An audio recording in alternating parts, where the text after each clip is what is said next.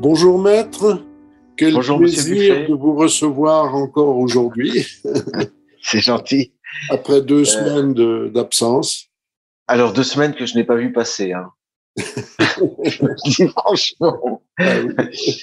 Oui, c'est un plaisir de, de retrouver euh, les auditeurs également, qui pour l'instant, au moment où nous enregistrons, sont quand même relativement fantomatiques, Oui, mais qui ne vont pas tarder à, Oui. à se concrétiser, à se réaliser, euh, j'oserais dire à s'incarner. Bien. alors, de quoi souhaitez-vous que nous parlions? Aujourd'hui, il, y a- j'allais- il y a beaucoup de, il y a beaucoup de sujets intéressants. Alors, j'a- j'a- j'allais dire que euh, nous, nous a- nous avons nous, nous avons du mal à, à, à nous creuser la, la cervelle pour trouver euh, les, les, les sujets. Enfin, nous n'avons pas beaucoup de choix. Je veux dire, les, les sujets sont un petit peu euh, s'imposent à nous. Je ne sais pas auquel vous pensiez vous. Ben, euh, ce qui frappe euh, ces derniers temps, c'est le, euh, c'est les, les référendums Oui. en, en, enfin en Ukraine. Je sais plus si on doit dire Ukraine ou Russie. Je- Au marge, Alors- au marge de- alors, du pays. Bon, alors, si vous voulez, je, je, je dois prendre à nouveau que- quelques précautions. Euh, je, je rappelle que euh, moi, ma vocation première n'est pas de m'occuper de droit international. Euh, mais je constate que d'abord, très peu d'avocats sont spécialisés en droit international, tout simplement parce que ça, ça supposerait d'avoir pour clients des États et, et de régler. Bon, alors le droit international, je pense que ce sont les les diplomates qui se qui s'en occupent. Hein. Oui. Euh, J'ai vu des militaires euh, euh, un petit peu s'engager sur ce terrain, mais euh, on sent qu'ils ils maîtrisent pas les armes. Hein. Bon, moi j'entends parler de droit international euh, lorsque Poutine fait des discours Oui. et, et Lavrov. Je suis encore assez naïf pour croire que on, on- on a des raisons d'attendre que les professeurs de droit prennent la parole, mais c'est pas le cas. Oui. Euh, J'entends pas de professeurs de droit international. Oui. Alors euh, peut-être qu'un un mauvais esprit pourrait me dire c'est normal, ils sont professeurs. Mais j'avoue qu'à l'université, j'ai été euh, très euh, révolté, en réalité choqué, j'allais dire choqué, révolté de de l'attitude euh, politiquement correcte de, de- des professeurs en général et en particulier des professeurs de droit pénal et de droit et de droit international. Ah bon?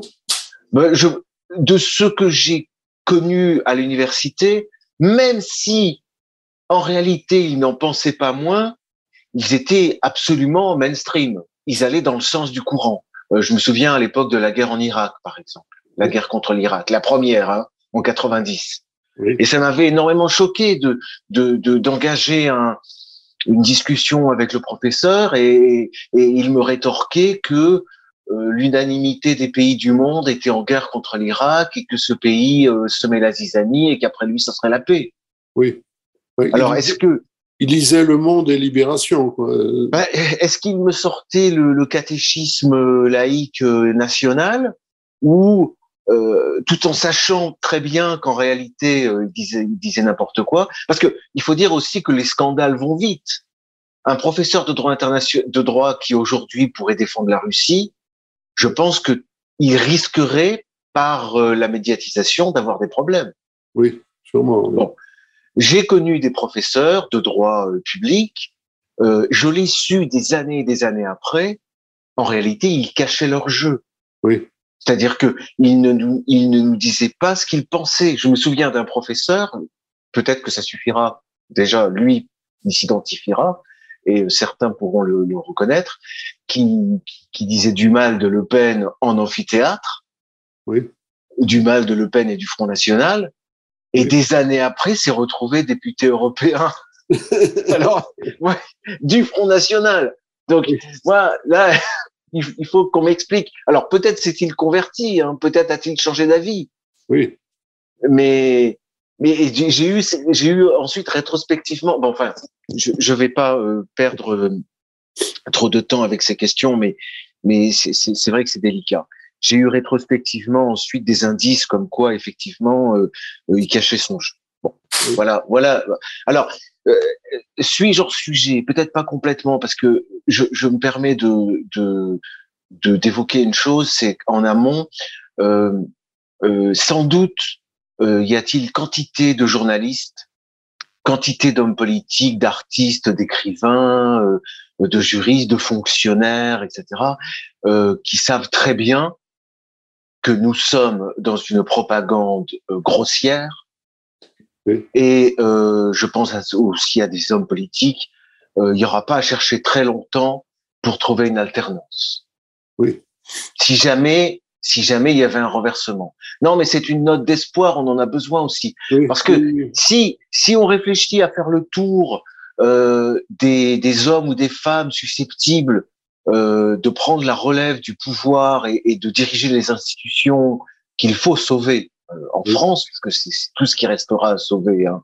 Euh, euh, si on cherche comme ça, on trouve pas et on désespère. En réalité, que les gens ne s'inquiètent pas, quand le pouvoir est à prendre, il y a toujours des volontaires. c'est pas ce qui manque. Donc des gens compétents, des gens avec de l'expérience, avec comme on dit, avec les réseaux qu'il faut, etc. ne manquent pas. Bon, bref. Ceci étant dit, actuellement, moi, je continue de m'informer, comme vous le savez, auprès de, des, médias mainstream, mais j'en arrive à, à éclater de rire. Oui, oui, oui. Devant les, enfin, devant ce qu'on nous dit, euh, le, le, tableau que l'on nous peint de la guerre en Ukraine.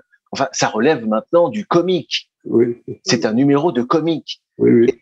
J'en viens donc à notre sujet. Lorsque j'entends euh, Emmanuel Macron nous dire que les référendums dans les républiques du Donbass, il ne le dit pas comme ça, les référendums en Ukraine sont une mascarade, c'est lui le clown. Parce que la première chose à dire, c'est que ces référendums sont des décisions internes aux républiques du Donbass. Donc déjà, euh, la France n'a pas reconnu ces républiques du Donbass. Bon, déjà, donc le, le, problème est réglé. Oui. Évidemment qu'elle ne va pas euh, euh, se, se, se, prononcer sur la question de ces référendums, mais de toute façon, on ne lui demande pas son, son avis. On demande pas son avis. C'est un référendum, donc c'est pas décidé par Poutine depuis Moscou. Juridiquement, c'est décidé par chacun, chacune des républiques en interne. Je pense que j'ai pas creusé plus, et c'est pour ça que j'évoquais tout à l'heure les, les, professeurs de droit international ou, ou, les gens qui sont russophones pour pour euh, nous donner des détails juridiques plus précis. Mais encore faut-il avoir la curiosité et se poser les bonnes questions. Euh, sauf erreur, donc, hein, je parle sous le contrôle de, des gens qui pourront vérifier, ce sont donc des, des, euh, des, des, des, lois qui ont été prises en interne et qui visent de la part des gouvernements de ces républiques à demander l'avis des populations. Oui. Vous voyez? Mais euh, si ça avait été des monarchies, elles auraient peut-être pas eu besoin de le faire, par exemple. Vous oui. voyez? Bon, donc c'est un détail interne au fonctionnement de ces républiques. Euh, elles suivent les procédures qu'elles veulent. Bon. Ensuite de quoi, ces gouvernements, d'après ce que j'ai compris, ont demandé à se rattacher à l'État. Fédération de Russie. À la Fédération de Russie, voilà. Devenir un État fédéré supplémentaire. Eh bien, ma foi, pourquoi pas hein? Est-ce que, est-ce que Poutine euh, traite de mascarade le traité de Maastricht, par exemple? Est-ce que, est-ce qu'on, est-ce qu'il s'est mêlé des affaires? Est-ce que, est-ce que on, se plaint, est-ce qu'on discute ou on conteste ou on reconnaît pas euh, le Brexit ou l'adhésion de tel pays à l'Europe? Non. Bon, donc euh, euh, les, choses sont très claires. Ces républiques, si elles, sont considérées comme étant autonomes, indépendantes, elles font ce qu'elles veulent. Par ailleurs, de la part des Occidentaux, des Américains, ça traduit ce que ce qu'on savait déjà, c'est leur énorme mépris pour les populations. Oui. Parce qu'il nous parle, il nous parle du, il nous parle de l'Ukraine, de, de, de, ces territoires Donetsk, etc. Mais ce sont des êtres vivants, ce sont des hommes et des femmes. Oui. Ce sont des populations qui euh, sont euh, dans leur écrasante majorité, je crois que c'est dans les 80-90%, d'origine russe en oui. plus. Parce que c'est, c'est, c'est, ce sont des régions où il y avait une industrie et du travail. Oui. Donc, des Russes sont venus de tous les coins euh, du pays, travailler là-bas. depuis des générations et des générations. Hein. C'est pas ça, c'est pas fait en 2013. Donc ces populations-là euh, humaines, je veux dire, pourquoi faudrait-il qu'elles souffrent d'être sous le joug de l'OTAN, un joug américain et occidental dont elles ne veulent pas? Voilà. Alors euh, évidemment que euh, euh c'est délicat pour la France ou, ou, ou pour l'OTAN euh, qu'il y ait un référendum dans ces, dans ces pays-là. Parce qu'évidemment, effectivement, les populations ne veulent pas de, de Paris ou de New York. Oui. Bon, voilà. Mais euh, on savait déjà que que Macron ou Biden, euh, euh la vie des populations, ils en ont cure. Hein. Ils s'en moquent complètement. Voilà. Oui. Un, un référendum, c'est un référendum, c'est tout de même euh, moins pire qu'une guerre civile pour euh, décider du, du fonctionnement d'un pays. Non, il, oui. Alors, euh, il aurait fallu sans doute que les forces de Kiev, qui sont dirigées par l'OTAN, puissent massacrer tranquillement les populations du Donbass. Oui. Euh, et continuer de les bombarder comme elles le font depuis 2014, euh, de 2015. Oui. Euh, donc, euh, 14, euh, ouais. Donc, euh, non, ce qui est curieux, ce qui est, euh, je dirais pas intrigant, mais qui est en même temps intéressant, c'est, c'est de voir. Et là, c'est pareil. Je m'adresse euh, à ceux qui s'intéressent au droit international, de voir comment la force, la force brute, c'est-à-dire la force des armes, la force des, des des balles et des, des, des bombes, euh, s'articulent euh, dans une dialectique euh, sanglante euh, avec le droit. Oui. Ça, c'est quand même, euh, c'est-à-dire que euh, on n'est pas dans la pure et simple force brute. On n'y est jamais d'ailleurs. Hein. Oui. même même dans la dans la voyoucratie, il y a toujours une morale et du concept. Hein. Euh, on fait, je veux dire par là, on fait la morale. Hein, c'est toujours Oui. la morale que l'on que l'on tue. Bon, mais voyez comment, au plan international, il y a toujours euh, euh, l'importance de ce discours juridique, Oui. qui est un discours dont le socle est, euh, vient du droit civil. Hein. Euh, C'est-à-dire euh, le référendum, euh, ça, ça ressemble à une sorte de contrat collectif. On, on a les notions de contrat, on a les notions de dommage, on a le, no- vous voyez, c'est, c'est, c'est- ça vient du droit civil et c'est transposé dans les relations entre États, où là, il faut le noter à nouveau, parce que ça, on nous les a, on, on nous l'a désappris. Il n'y a pas de juge au-dessus des dans les conflits entre les nations. Oui. Les nations, si elles veulent rester indépendantes, elles ne peuvent pas se reconnaître un juge, un tiers juge. Oui. Voilà. Ça, c'est la base. Euh, Bonald, qui est un auteur euh, contre-révolutionnaire, d'ailleurs comme tous les contre-révolutionnaires, comme tout le monde, hein, en 1789, il faut rappeler que tout le monde était révolutionnaire. il l'était aussi. Bon, euh, en 92, 93, plus personne ne l'était. Mais bon, après, passons. En tout cas, Bonald, qui était donc, je, pourquoi je dis ça? Parce que c'était un esprit éclairé. Hein. Oui. C'est l'un des, l'un des, l'un des vrais pères euh, après Montesquieu de la sociologie. Oui. Et l'un des premiers à, à faire de l'histoire, euh, à considérer que l'histoire ser- se- serait vraiment la science de l'avenir. Eh bien, il rappelait que entre les familles, entre les individus, euh, l'État euh, juge et, et impose son jugement, mais dans les conflits entre nations, dans les conflits entre États, c'est Dieu qui juge. Oui. Voilà. Et, et quand il dit c'est Dieu qui juge, c'est Dieu qui fait la la décision par la guerre. Bon, mais ça je l'ai déjà dit. Peut-être que le, le, le- la prouesse euh, justement du monde d'un monde nouveau, d'un monde multipolaire, serait de restaurer euh, le, le cadre juridique de la guerre, c'est-à-dire de de, ré, de, de réinstaurer, de restaurer le fait que la guerre est une activité normale et normée. C'est la seule, la seule, c'est la condition pour que nous retrouvions un droit humanitaire Oui. de la guerre. Parce que vous ne pouvez pas avoir de droit humanitaire dans les guerres de l'OTAN, qui sont, qui sont des guerres de massacre euh, de populations civiles. C'est pas possible, ça peut pas tenir. Et, et qui sont aussi des guerres, il faut le noter, ça va avec, de criminalisation de l'ennemi. Oui. Vous voyez comment on criminalise Poutine tous les jours. Oui, oui. Hein, criminels de guerre, criminels contre l'humanité. Ça, c'est une constante des guerres mondialistes. Elles ont, euh, elles sont dans un dans un engrenage. Elles doivent criminaliser l'ennemi de manière à pouvoir se comporter avec lui euh, de manière criminelle, précisément. Oui. Voilà. Alors, la, la, la condition, c'est de restaurer la possibilité, le, le droit de guerre. Voilà. C'était quand même la base. L'État, qu'est-ce qui définissait l'État? C'était ce qu'on appelait le use belli. Voilà. Le droit de faire la guerre. D'accord. Voilà. Et le fait que ce use soit alors reconnu par l'adversaire, voilà. Ça, c'est ce qui dialectiquement constitue l'État. C'est la reconnaissance. Bon. Mais tout ça, c'est complètement effondré euh, dans le courant du XXe siècle et, et, et, de manière radicale euh, après la Seconde Guerre mondiale. Alors, Oui. c'est pour ça que on se raccroche souvent à la Charte des Nations Unies. Mais la Charte, la Charte des Nations Unies, que ce soit dans ses articles ou dans son préambule, dans ses motifs, elle est bouffie de bons sentiments. Oui. C'est-à-dire que euh, c'est une charte pour un monde en paix. La première Oui. chose, ah, elle reprend le pacte Briand-Kellogg's, c'est euh, on interdit la guerre entre États. Voilà. Oui, Voilà. oui. Voilà. Quel progrès.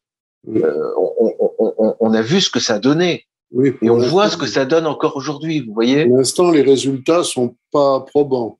Et il- ben, ça va être de pire en pire si on continue. Et ça, c'est et la charte des Nations, euh, la charte des Nations Unies, c'est le monde euh, unipolaire. Oui. Bon, alors je sais bien euh, que certains euh, veulent et le font par, le font souvent, hein, s'accrochent à tel ou tel article pour expliquer aux États-Unis qu'ils sont en porte-à-faux eux-mêmes avec la charte des Nations Unies. Euh, franchement, euh, les, les États-Unis n'en ont strictement rien à faire, rien. Bon. Donc, si vous voulez, il faut pas euh, s'inquiéter si un système comme celui de l'ONU venait à s'effondrer pour être remplacé par un autre. Les gens, il y a une certaine peur parfois chez les gens du chaos qui pourrait s'en suivre. Moi, je crois que nous sortirions du chaos Oui. si nous pouvions sortir de l'idéologie mondialiste qui est mortifère. Voilà, on le voit tous les jours. Oui. Voilà. Donc, euh, donc restaurer la, ce, ce use belly. Voilà. Ça me semble euh, le, une, nécessité.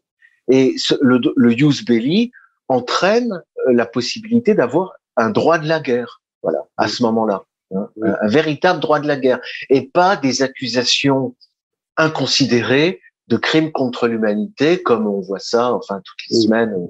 Oui. dans- euh, euh, ça, c'est- ça, c'est récent tout de même, hein, cette, cette idée de- d'en faire, faire usage euh, euh, journellement de, de la notion de crime contre l'humanité. Bah, je sais pas. euh, Souvenez-vous de la Syrie. Oui, non, mais je veux dire, c'est récent, c'est c'est- c'est 10 ou 20 ans au maximum. C'est pas... Ah bah, Oui, euh, Au Vietnam, on n'en parlait pas. hein. Pour la guerre du Vietnam, pour la guerre de Corée, on en parlait alors ça, a- alors vous savez, alors oui, alors il en avait question- été question de de- de- de- d'une manière très marginale par les, les espèces d'antifa de l'époque.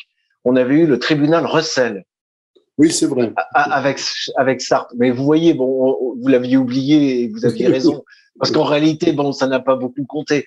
Mais il y, a eu comme ça une tentative euh, d'une sorte de, de tribunal d'honneur euh, Oui. euh, visant à visant à condamner euh, les Américains. Bon. Oui. Mais bon, ça commence quand même avec la Seconde Guerre mondiale, hein, ces accusations Oui, oui, oui. euh, portées contre les Allemands, accusations dont étaient euh, euh, les auteurs, euh, les Russes, euh, les Américains, les Anglais. Bon, voilà, ça commence là. Et puis ça commence aussi. ça- on peut remonter à la, à la Première Guerre mondiale où on a déjà des embryons de ça. Oui. Hein? Euh, le, le, le concept était déjà en germe. En réalité, le concept, il est, il est en puissance et il est là. Il est là dans toute guerre. Dans toute guerre, il y a d'abord ce que ce que les occidentaux, qui sont des gens euh, euh, comment euh, forgés, dont la mentalité est for- formée, forgée par le catholicisme, par le christianisme, euh, c'est pour ça que ils ont. Euh, c'est en Europe que s'est bâti l'État, c'est-à-dire que euh, il y a néanmoins une horreur euh, de la guerre, en tout cas une horreur de la guerre dans sa forme inhumaine. Oui. Voilà. Ce que ce que les occidentaux n'aiment pas, ça les empêche pas de le, de le, pratiquer euh, de manière hypocrite euh, en douce. Mais ce qui est dans la hiérarchie, disons, des, des, des valeurs, euh, le, le, la, la, chose la plus horrible, c'est la torture, le meurtre, euh, le massacre des femmes, des enfants, euh, les femmes enceintes, les bébés dans les couveuses. Enfin, vous voyez, c'est ça, c'est ça l'horreur. Et effectivement, l'État euh, a, a, un côté complètement euh, euh, paradoxal, c'est-à-dire qu'il est à la fois celui qui dispose de la violence, mais en même temps, il, il dispose de la violence d'une manière réglée et encadrée, et il la monopolise. Ça veut dire qu'il il la, il l'interdit à ses citoyens et aux populations qu'il parvient à dominer. Oui. Ça rejoint ce que nous disions la dernière fois, c'est-à-dire que dans un cadre étatique, vous n'avez plus le droit de vous venger. Oui. Vous avez à peine la légitime défense, mais vous pouvez pas vous venger. C'est-à-dire que la violence, la torture, euh, le, le fait de mettre à mort, euh, de priver de liberté, tout ça est monopolisé par l'État. Oui. Voilà, c'est ça, ça, ça, ça c'est le, c'est le concept. Mais on cultive on, au nom, au nom de l'horreur pour euh, l'horreur devant euh, les massacres euh, inconsidérés, les, les tueries, les charniers, les voilà, voilà, c'est ça. L'État s'est construit pour ça que ce concept de crime contre l'humanité, les ennemis de l'État, car l'État a des ennemis, les ennemis de l'État ont trouvé le point sensible de la construction. Parce que se mettre à accuser un État de commettre des crimes contre l'humanité, c'est le toucher dans sa raison d'être. Oui, c'est ça. Voilà. C'est toucher le juge. Oui, c'est ça. Ce qu'on aimerait souvent faire euh, actuellement, mais se venger sur le juge. voilà. Voilà comment. Euh, donc ça, ça c'est un. Le, le, moment actuel évidemment est important à observer. Enfin, comme tous les moments, hein, je crois pas qu'il y ait tellement de périodes dans l'histoire où il ne se passe rien. oui, mais là, c'est, euh, là, c'est une, sorte d'accumulation là tout de même. Oui, mais mais en même temps, ça couvre depuis tellement longtemps que Oui. euh, il y a quelque chose quoi. On sent que j'ai, l'impression qu'il fallait attendre un peu le renouvellement des générations Oui, que ça bouge, vous voyez. Il y, avait quelque chose, il y a quelque chose de cet ordre-là. Mais là, il faut, il faut observer. Les, choses ne seront jamais aussi parfaites que dans un traité de droit. ça sera sans doute jamais aussi clair. Mais il est intéressant de, de voir comment peut, comment va, j'espère moi personnellement, comment va s'effondrer un ordre international qui reposait quand même. C'est quand même quelque chose qui plus tard, si les choses évoluent correctement, apparaîtra comme une aberration. Enfin, les temps dont nous sortons peut-être euh, seront considérés par ceux qui viendront après nous comme des temps d'obscurantisme, euh, d'idéalisme idiot et criminel. Oui. Nous, je pense que notre époque ne laissera pas une belle image dans l'histoire. Hein euh, enfin, si ça, si ça venait à s'améliorer. Bon. Donc, cette charte des Nations Unies, cette organisation des Nations Unies qui est base, qui est fondée soi-disant sur la souveraineté des États et, la, et leur prolifération, alors qu'en réalité, elle est la négation même de l'idée d'État, Oui. puisqu'elle leur interdit le recours à la guerre. Et je rappelle que dans les conflits, dans les conflits juridiques, dans, la traitement des, dans le traitement des, des, des procès euh, entre États, c'est, pour reprendre les mots de Bonald, mais on pourrait citer aussi Hegel, hein, c'est Dieu qui décide par les armes. Voilà. Oui. C'est le choix des armes. Bon, c'est comme ça. Euh, D'ailleurs, il y a, y a, un, y a un, un, dessin du, au frontispice du Léviathan, qui est l'ouvrage de Thomas Hobbes, euh, où on a d'un côté le procès sur une colonne et de l'autre la bataille. Oui. Voilà. Et dans les deux cas, c'est Dieu qui, c'est Dieu qui tranche. Oui. Parce que chacun sait que les juges ne font que répondre aux inspirations venues d'en haut. non, les juges, les juges, vous, vous, vous, aviez un mot contre les juges, mais euh, les, les, juges sont en, dans une position, euh, peut-être qui parlera aux, aux, gens qui fréquentent les églises, mais le, le, tribunal, est, architecturalement, il est organisé comme une église. Oui. Vous avez les mêmes, euh, les mêmes compartiments avec, bon, je suis pas un spécialiste de l'architecture, mais il faudrait retrouver un, un, tableau pour, pour dire les, les, les, les zones exactement, les, mais vous avez effectivement l'endroit où se tient le peuple, où se tiennent les fidèles. Vous avez, euh, je crois que c'est le transept, non? Entre le, entre le, oui. euh, enfin, vous avez un endroit où se tiennent, euh, en général, c'est le, le, le, lieu où se tient le, le chapitre, les chanoines, oui. etc. Oui. Euh, vous avez l'autel. Oui. Et, et, puis vous avez, vous avez le, euh, ce que dans la, le, les temples grecs, c'est la, on appelait ça, c'est la Sénat, je crois.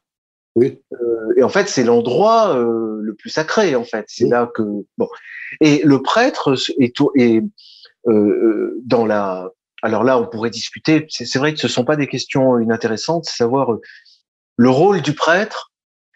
Qu'est-ce qu'il représente Qu'est-ce qu'il a Qui est-il et, et, et, donc et donc par rapport à cette architecture, de quel côté doit-il se tourner? On y reviendra une prochaine fois. Mais en tout cas, quand vous êtes euh, vous avocat ou procureur, vous êtes sur le parquet hein, et vous vous adressez à, à des gens qui sont su surélevés oui. et qui sont en réalité euh, dans la position euh, divine. Oui. Que ce soit dans une vision païenne ou dans une vision euh, chrétienne, ils occupent dans le temple, le temple de la justice, la position de Dieu. Oui. Voilà. Les magistrats du siège, oui.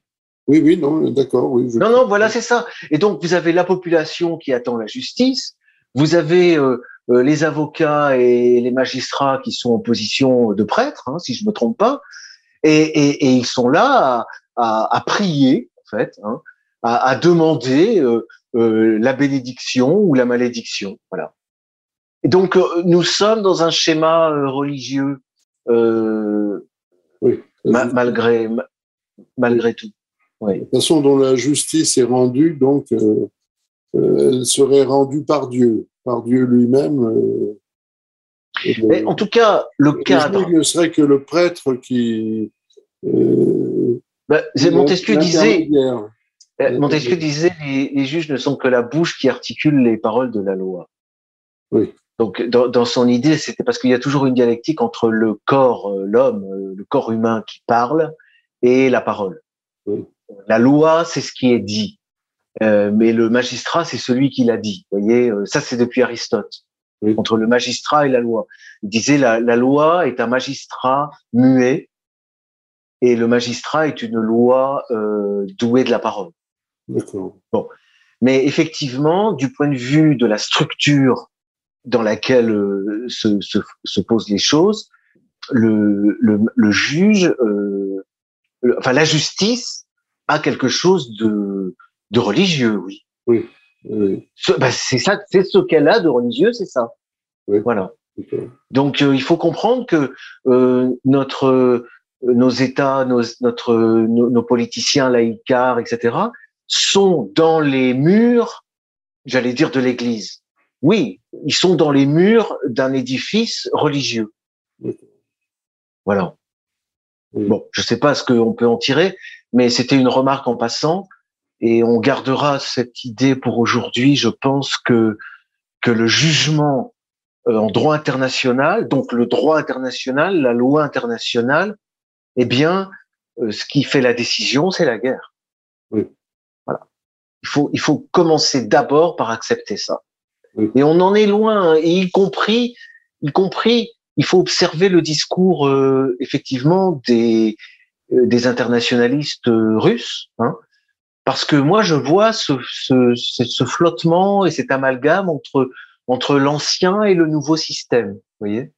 Bon, ce qui n'est pas étonnant du tout, hein, c'est tout à fait c'est tout à fait normal. Oui, c'est toute leur formation. Hein, qui est... Mais quand Lavrov, mais ils ont, mais je pense qu'il y a une culture quand même très vous voyez, quand Lavrov, ou même quand Poutine ne cesse de rappeler, alors peut-être insiste-t-il pas assez, ça marque pas suffisamment les gens, mais nous, nous allons vers un monde multipolaire. Oui. Bon, le monde, en réalité, n'a jamais cessé, en fait, en réalité, d'être multipolaire. Oui. La question, c'est est-ce que nous encadrons, est-ce que nous, nous, nous bâtissons un droit pour ce monde, ou est-ce que nous continuons de vouloir euh, forcer les choses avec un monde multipolaire qui en réalité n'est que la, démon la domination, j'allais dire la, la démonisation, que c'est démoniaque, la domination démoniaque euh, d'une seule puissance. Oui. C'est ça, euh, c'est de ça qu'il faut sortir. Bon, le côté multipolaire, euh, disais-je, euh, n'a- jamais vraiment disparu. Je- euh, on a toujours eu. euh, euh, en fait, en fait, euh, euh, ce que j'observe, c'est qu'il y, a- il y a un lien étroit entre la prétention au monde unipolaire, qui est celle des Américains, Oui. de- qui domine, disons, en américain, en- aux États-Unis, comme dit euh, Thierry Messant, euh, les Straussiens, les partisans de Léo Strauss. Euh, Il y, a, y a, une, il y a un, un lien étroit, dialectique euh, vraiment intense entre cette prétention au monopole euh, sur le monde de la domination et la bipolarisation. C'est c'est- c'est- c'est une chose remar- remarquable. C'est que euh, les Américains euh, ne vivent dans leur guerre euh, mondiale que de bipolarisation. Oui. C'est-à-dire qu'il faut, il faut forcément qu'il y ait le camp du bien et le camp du mal. Oui, oui, mais c'est, oui, Voilà. C'est, y a, y a- c'est, c'est Dieu est avec eux, le diable est en face. voilà. Le yin Donc, et le yang. Le yin Oui. et le yang. Non, alors, oui, justement, chez les Chinois, enfin, je, je connais, on, on pourrait demander à, à un invité chinois de nous parler de la, de la philosophie, euh, de ce que ça lui évoque euh, en matière, euh, en matière de philosophie chinoise, toutes ces choses. Mais ce qui- c'est ça qui est important à noter, c'est que le monde unipolaire, euh, ce, ce que l'on constate lorsque, lorsque son idéologie domine, c'est la bipolarisation. Oui. C'est-à-dire que euh, ce monde, euh, cette idéologie euh, euh, unipolaire, elle est incapable de concevoir, par exemple, la neutralité. Oui. Euh, C'est-à-dire, euh, c'est ce qu'avait dit Bush, vous êtes avec nous ou contre nous. et, et on le voit bien dans la dynamique actuelle. Euh, les, euh, les Américains, les, Uk- il faut être contre, contre les Russes ou avec les Russes. Oui. Vous voyez, on n'a pas le or. Or, l'un des effets de ce droit international multipolaire, c'est avec le droit de la guerre, avec, avec la possibilité d'un droit humanitaire, c'est l'importance extrême de la neutralité. Oui. C'est-à-dire que un État tiers doit pouvoir, dans le respect des belligérants de part et d'autre, par exemple, commercer avec les uns et avec les autres. Oui. Et évidemment, quand je dis ça, je pense à la Chine. Oui. Parce qu'on on s'étonne beaucoup de la Chine, on dit non, mais en fait, ils soutiennent pas vraiment les Russes, ils sont plutôt du, du côté américain, etc. Moi, depuis le début, je pense que euh, tomber, entrer dans une guerre mondiale, c'est tomber dans le piège tendu par les Américains. Oui. oui, oui. Dès lors que vous êtes dans la guerre mondiale, vous êtes dans la bipolarisation, vous êtes dans le mondialisme. Voilà. Parce qu'ils ne savent agir et raisonner qu'en termes de guerre civile mondiale. Oui. Voilà. C'est, une guerre mondiale et partout où elle a lieu, elle est aussi une guerre civile. Comme en Ukraine. C'est-à-dire qu'on mobilise les civils et on frappe sur les civils. Voilà. Tout, tout ça va ensemble. Le monde multipolaire, s'il trouve un cadre juridique, suppose et, et- et- et se bâtit par la neutralité. C'est pour ça que quelque part, la clé de la situation, c'est la Chine qui la détient. En restant neutre. Rester neutre signifie commercer toujours avec la Russie, tout en continuant de commercer avec les Américains. Voilà. Si j'osais, je dirais vendre des armes des deux côtés. Eh ben, c'est le neutre. Voilà. C'est le neutre. Et, et la Chine est suffisamment forte pour, pour, pour imposer cette. Si on a cette situation, en même temps, ce neutre tiers peut, par le seul fait de sa neutralité, apaiser aussi la situation. Oui. Voilà. Voilà ce qu'on peut espérer. Euh, donc une victoire euh, euh, ce, que ce que demande, ce que veut Vladimir Poutine, hein, une victoire d'un monde multipolaire. Voilà. La multipolarisation du monde. Voilà. Et étant donné que chaque pôle est un pôle de civilisation qui fait ce qu'il veut, euh, mais qui l'impose pas aux autres. Oui. Voilà. Si les Russes n'ont pas envie de tomber dans le LGBTisme, eh ben c'est leur choix. Voilà. C'est leur choix et c'est leur droit. Qui est actuellement nié. Parce que c'est aussi une guerre avec des dimensions de civilisation. Hein. Euh, comme, comme dans toutes les guerres mondialistes totales, ce sont des guerres de civilisation. On veut imposer euh, le, capitalisme sauvage avec tout ce qu'il comporte. Bon. Forcer les Américains à rentrer chez eux, euh, c'est du travail. Hein. Je, on n'en sortira pas. Hein. Euh, pourtant, c'est ce que voulait faire Trump. Hein. Oui, oui, oui, mais il n'a il a pas réussi. Il a il y, a, y, a, une date qui est connue de, de ceux qui s'intéressent au droit international et à la géopolitique. Je crois que c'est 1917. C'est le moment où les Américains, les États-Unis, euh, euh, apportent une modification à ce qu'on appelait la doctrine Monroe. C'est La doctrine Monroe, c'était l'idée que les Américains ont une zone euh, territoriale qui est l'Amérique, du Nord et du Sud, hein, toute l'Amérique, et ils ne tolèrent pas les incursions euh, de puissances étrangères dans, cette, dans les conflits qui ont lieu dans cette zone. Voilà, c'est l'espace réservé, chasse gardée des États-Unis d'Amérique. Les puissances extérieures n'ont pas à intervenir euh, pour une quelconque raison. Et de même, les États-Unis n'interviennent pas. Euh, Et d'un seul coup, d'un seul coup, les limites fixées dans ce, cette doctrine se sont étendues au monde entier en 1917. Voilà. Elle est là la globalisation, la mondialisation. Donc il n'y a, y a, pas, y a, y a, pas de raison pour que euh, les, les États-Unis ne reviennent pas aux limites qui étaient les leurs. Euh, moi, je vois pas, je vois pas pourquoi. Euh, ils ne font que gêner partout ailleurs. Je veux dire. pas au Moyen-Orient, euh, dans toute la zone Afghanistan, Pakistan, Irak, Syrie. voilà. De toute façon, ils seront bien forcés. écoutez, nous verrons pour l'instant. Cette chronique juridique a tourné à la chronique d'actualité. Donc, on croise les doigts. oui, on, on, on, attend la suite. Bien. Voilà. Merci beaucoup, maître, pour ces, Merci. Pour ces, ces perspectives. Euh, on espère euh, qu'elles ne sont pas trop optimistes par rapport à ce, que, ce qui va se passer. Ben, moi, quand je regarde le passé euh, immédiat, euh, je, je, pense que le, enfin, ça serait vraiment le, le, le, pire peut être aussi devant nous. Hein, je ne dis pas. Hein, mais mais nous, il faut il faut considérer euh, avec espoir ce qui peut arriver de nouveau quand même. Hein. Bon, parce que là euh, là ça ne va pas. Et si on remonte, je le redis encore, si on remonte plus loin dans le passé, on voit euh, on voit bien euh, que, que que quelque chose de bien s'est effondré. Voilà. Donc on, on va on marche pas dans l'inconnu total. Il faut toujours, on a quand même le. Vous savez, moi en ce moment, ce que je lis, c'est Varon, euh, qui est un écrivain du premier siècle avant Jésus-Christ.